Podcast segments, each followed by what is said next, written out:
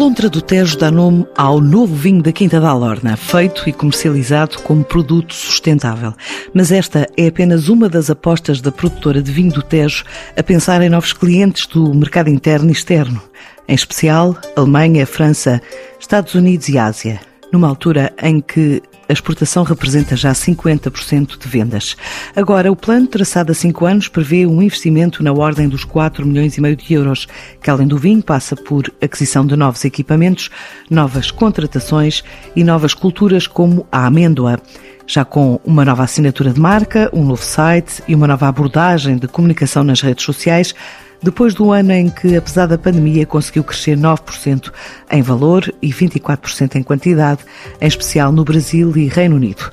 Planos contados por Pedro Lufinha, o diretor da Quinta da Lorna, numa conversa online em que explica a estratégia de rebranding para atingir novos mercados de 2020, de quando começou esta questão do isolamento e das pessoas irem para casa, eh, ficámos assustados, fizemos, acabámos de fazer alguns planos de contingência com perdas, mas surpreendentemente vendemos mais.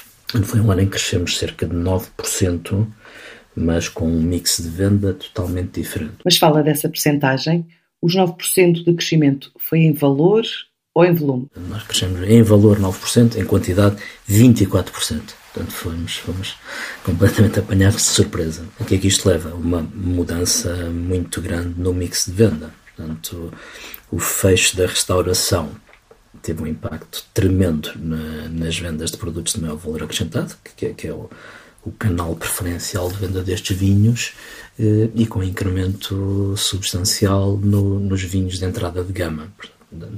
Daí, daí este crescimento em quantidade muito superior ao, ao crescimento em valor. E apesar desse impacto do canal Oreca, chegaram uh, a algum ponto de equilíbrio ou não? Conseguimos ter um ano, um ano equilibrado em termos de resultados, uh, porque até ficámos acima do orçamento, uh, porque como também não podemos viajar, não fizemos grande parte dos nossos gastos de, de, de, visitas aos mercados externos, onde, temos uma, uma, uma componente importante dos nossos, das nossas vendas, uh, tivemos, tivemos um resultado melhor do que nos anos anteriores. E aqui, apesar de não poderem viajar, uh, o que pesou mais neste crescimento? O mercado nacional ou algum mercado específico lá fora? Bom, acabou por ser, acabou por ser um, praticamente equivalente. Na, na exportação crescemos 11%, eh, e no mercado nacional crescemos 8 e qualquer coisa, portanto a média, a média, a média ponderada deu os 9%. Eh, na exportação, houve dois mercados para nós que foram, foram muito relevantes no crescimento. Eh, o Brasil foi, foi, o, foi o nosso mercado mais importante, seguido de, de um crescimento também importante no Reino Unido e algumas vendas para os Estados Unidos, mas através do nosso importador do Reino Unido. Uh, a Polónia também é um mercado muito relevante para nós e a Holanda também, também muito, muito importante. Mas de facto os drivers de crescimento foram, foram quem nos ajudou no crescimento foram, foi, foi Brasil e Reino Unido. E agora? Como é que encara o momento presente? Ainda não saímos do confinamento mais alargado e mais severo, mas estamos num ano novo. É importante perceber esse valor de 4 milhões e meio alocados ou estimados uh, aos tais 5 anos para novos projetos. É só rebranding, uh, há novas culturas previstas, novos produtos a serem trabalhados. Bom, nós, nós temos, uh, uma mudança grande na nossa, na nossa empresa em 2019. A empresa é familiar, é detida pelo, pela família Lobo de Carvalho e, e o Conselho de Administração, embora não executivo, é todo constituído por membros da família. E, e é daí que vêm as, eh, as orientações estratégicas para a gestão. E houve uma mudança importante em 2019, que foi a passagem da quarta para a quinta geração da família. E, e com esta mudança houve um, um redefinir, um repensar de, do nosso negócio, de, das nossas atividades, porque a propriedade é muito grande, nós temos cerca de 2.800 hectares. Foi repensar o que estamos a fazer em cada pedaço da, da terra e em termos de áreas de negócios. E, essa, e daí veio um plano a cinco anos em que temos uma, uma ambição de duplicar vendas e triplicar a EBITDA eh, neste horizonte temporal. Eh, sendo que o nosso objetivo é chegarmos aos 10 milhões e meio de euros de faturação em, 2000 e, em 2025. Mas qual é o plano concreto definido antes ou já em pandemia para crescer e atingir essa meta? Bom, nós temos essencialmente duas grandes áreas de atividade. Temos uh, os vinhos e a parte agrícola. Nós na parte, na parte agrícola não fomos, não fomos afetados. Nós, nós trabalhamos essencialmente para uh, a agroindústria. Uh, trabalhamos para marcas como a Matutano, a PepsiCo, a Bonduel, Portanto, aí acabamos por não ser, por não ser afetados. E estamos num processo de. Temos alguns arrendamentos de terras e, e estamos a, a, reduzir esses arrendamentos e a fazer exploração direta e a investir em mecanização dessas áreas que eram arrendadas para que, para que não tenhamos que crescer muito a estrutura.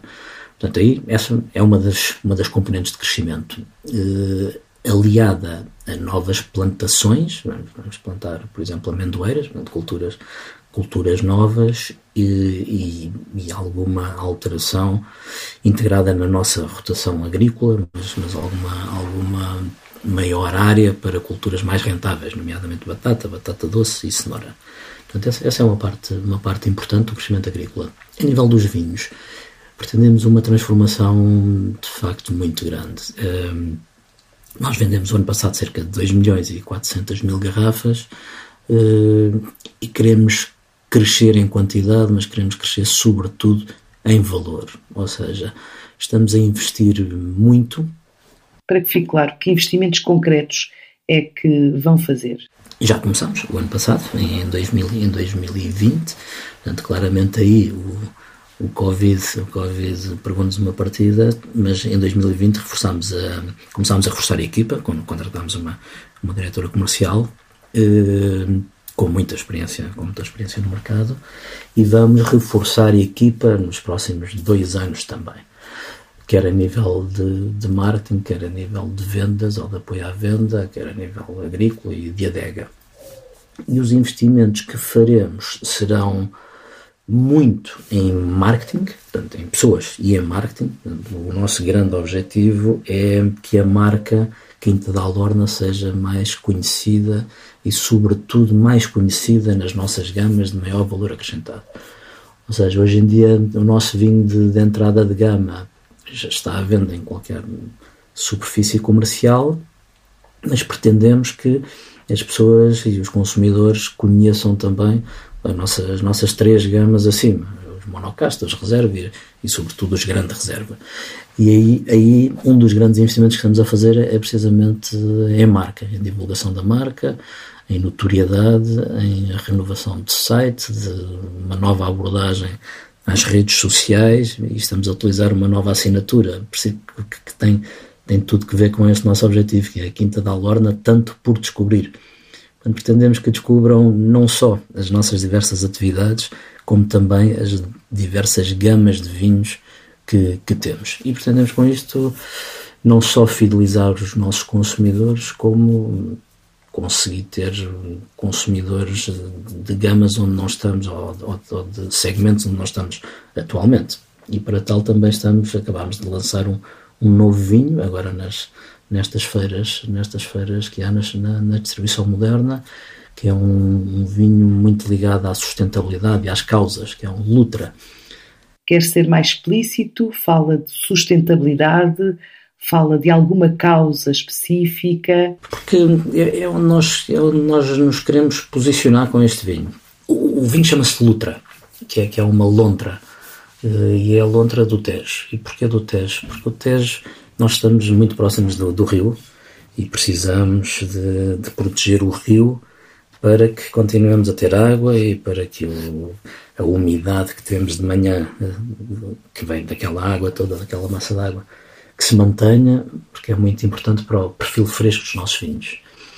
E, e pensamos que com, com, lançando um vinho em que vamos fazer muito marketing, eh, ou vamos investir muito, muito em marketing, lançando um vinho associado a uma causa de sustentabilidade, era interessante. Nós depois pensámos, por que não virarmos para causas, para, para todas e quaisquer causas que sejam válidas e não só a questão sustentável, porque isso é algo que, que talvez a pandemia nos tenha feito ver de forma diferente. Não é só o ambiente que precisa de ser cuidado, as pessoas também precisam.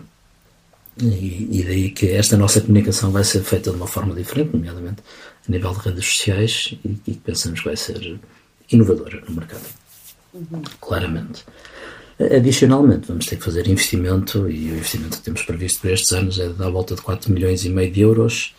Será em, basicamente em três vetores. Um, sustentabilidade, ou aumento de sustentabilidade. Dois, inovação e aumento de qualidade. E terceiro, aumento de capacidade. Na prática, esse investimento, o que vai significar? Vão ter que fazer compras, significa que vão construir ou uh, remodelar alguma infraestrutura?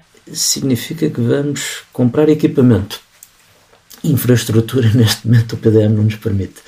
Mas, uh, mas estamos, estamos a tratar disso. Teremos que crescer pelo menos armazém.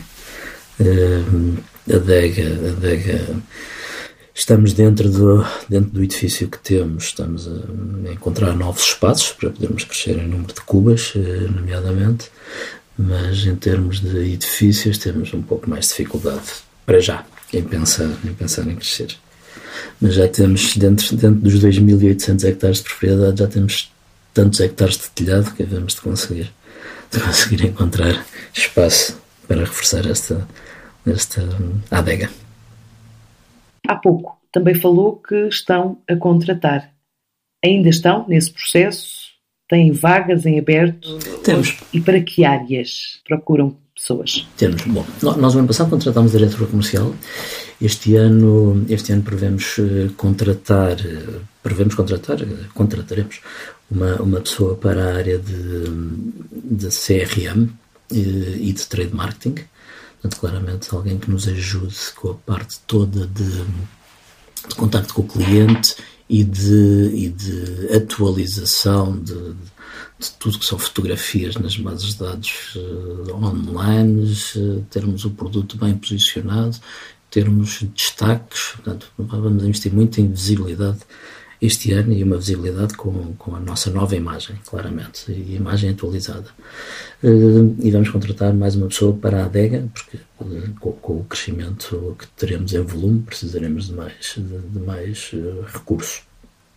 No ano que vem, teremos que reforçar a estrutura de controlo, estrutura de vendas e estrutura agrícola. e depois, nos anos seguintes, portanto, estes 2021 e 2022 estão praticamente fechados em, em, termos, em termos do número de pessoas que precisaremos. Depois em 23, 24 e 25 dependerá um bocadinho do, do, do crescimento que for conseguido nestes dois primeiros anos. Ok. Há de facto um grande boom na aposta na produção e na comercialização, por exemplo, de frutos vermelhos e frutos secos. No vosso caso, optaram pela amêndoa como nova cultura a introduzir no vosso portfólio, isto uh, por uma razão meramente comercial ou tem a ver com as características específicas da vossa propriedade? Tem, tem. Tem a ver com o solo e com o clima, sobretudo. Uh, andamos a estudar várias, várias culturas, várias culturas uh, diferentes, desde regadio que temos, que temos estado a, a fazer e que, que, necessitam de muita rotação e temos algumas áreas onde, onde praticamente só podemos fazer monocultura e, e portanto daí que acharmos que, que no futuro teríamos que, que, conseguir fazer algo diferente nessas terras. Pensámos nas nogueiras, pensámos nas amendoeiras, os frutos secos pusemos, os frutos vermelhos pusemos de lado, porque tem uma necessidade de mão de obra muito, muito grande e, e, e de facto não há, não, há recursos disponíveis na região. Já temos alguma dificuldade com a vinha, que temos que subcontratar hum, empresas de trabalho temporário, não queremos estar dependentes disso. E daí termos, acabámos por pensar na, na amendoeira, mas em regime super intensivo, porque é um regime mais mecanizável do que, do que o regime intensivo. E é algo que faremos em 2022, a primeira plantação E sim, é um negócio, é um negócio interessante, sustentável eh, e que pensamos que terá um futuro um futuro muito muito risonho. Portugal é, é importador de amêndoa, a Europa é muito importadora de amêndoa e que vem essencialmente dos Estados Unidos e, portanto, achamos que é um, um mercado muito importante a satisfazer. E quanto a mercados? Neste ano atípico, uh, já disse que pesaram destinos como o Brasil e o Reino Unido, mas este ano haverá uh, aqui alguma reorientação do vosso plano de internacionalização ou outros planos de exportação? Não, não há, não, não, não mudamos, não mudamos de estratégia, continuamos a querer crescer. Bom, as exportações representam neste momento cerca de 46%. Uh, e pretendemos, pretendemos, o nosso objetivo será que andem, que andem por aqui, para próximo dos 50%, porque pretendemos crescer na exportação, mas pretendemos crescer também no mercado nacional. Uh, nestes mercados nós vamos continuar a fazer investimento. O Brasil, historicamente, é um bom mercado para nós e embora este ano tenha tido um crescimento extraordinário.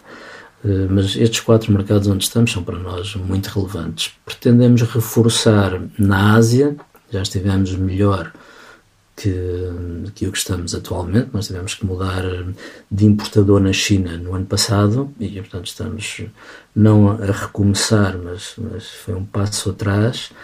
Nos Estados Unidos queremos crescer também eh, significativamente e com mercados novos eh, vamos apostar em França e na Alemanha, que são mercados europeus que são, são muito relevantes e onde temos uma presença residual. E para terminar, com este plano de investimento de 4 milhões e meio uh, e a introdução de novas culturas, a aquisição de novos equipamentos de que falou, a aposta no rebranding, não é? Uh, existe alguma métrica de crescimento orgânico uh, definida no tal horizonte temporal a 5 anos?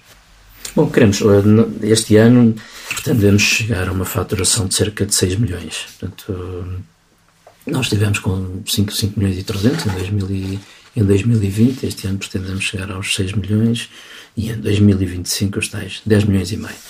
Daí ser uma duplicação da faturação neste, neste horizonte de 5 anos. Isto, isto sem vendas, portanto, isto orgânico, sem vendas não, sem compras, será um tudo crescimento orgânico. Eventualmente poderemos pensar fora de portas uh, a meio do percurso. O Brasil, um dos principais motores de vendas dos vinhos da Alorna em 2020, vai receber uma missão empresarial portuguesa, prevista para meados deste mês, que está a ser preparada pela Câmara de Comércio e Indústria Portuguesa.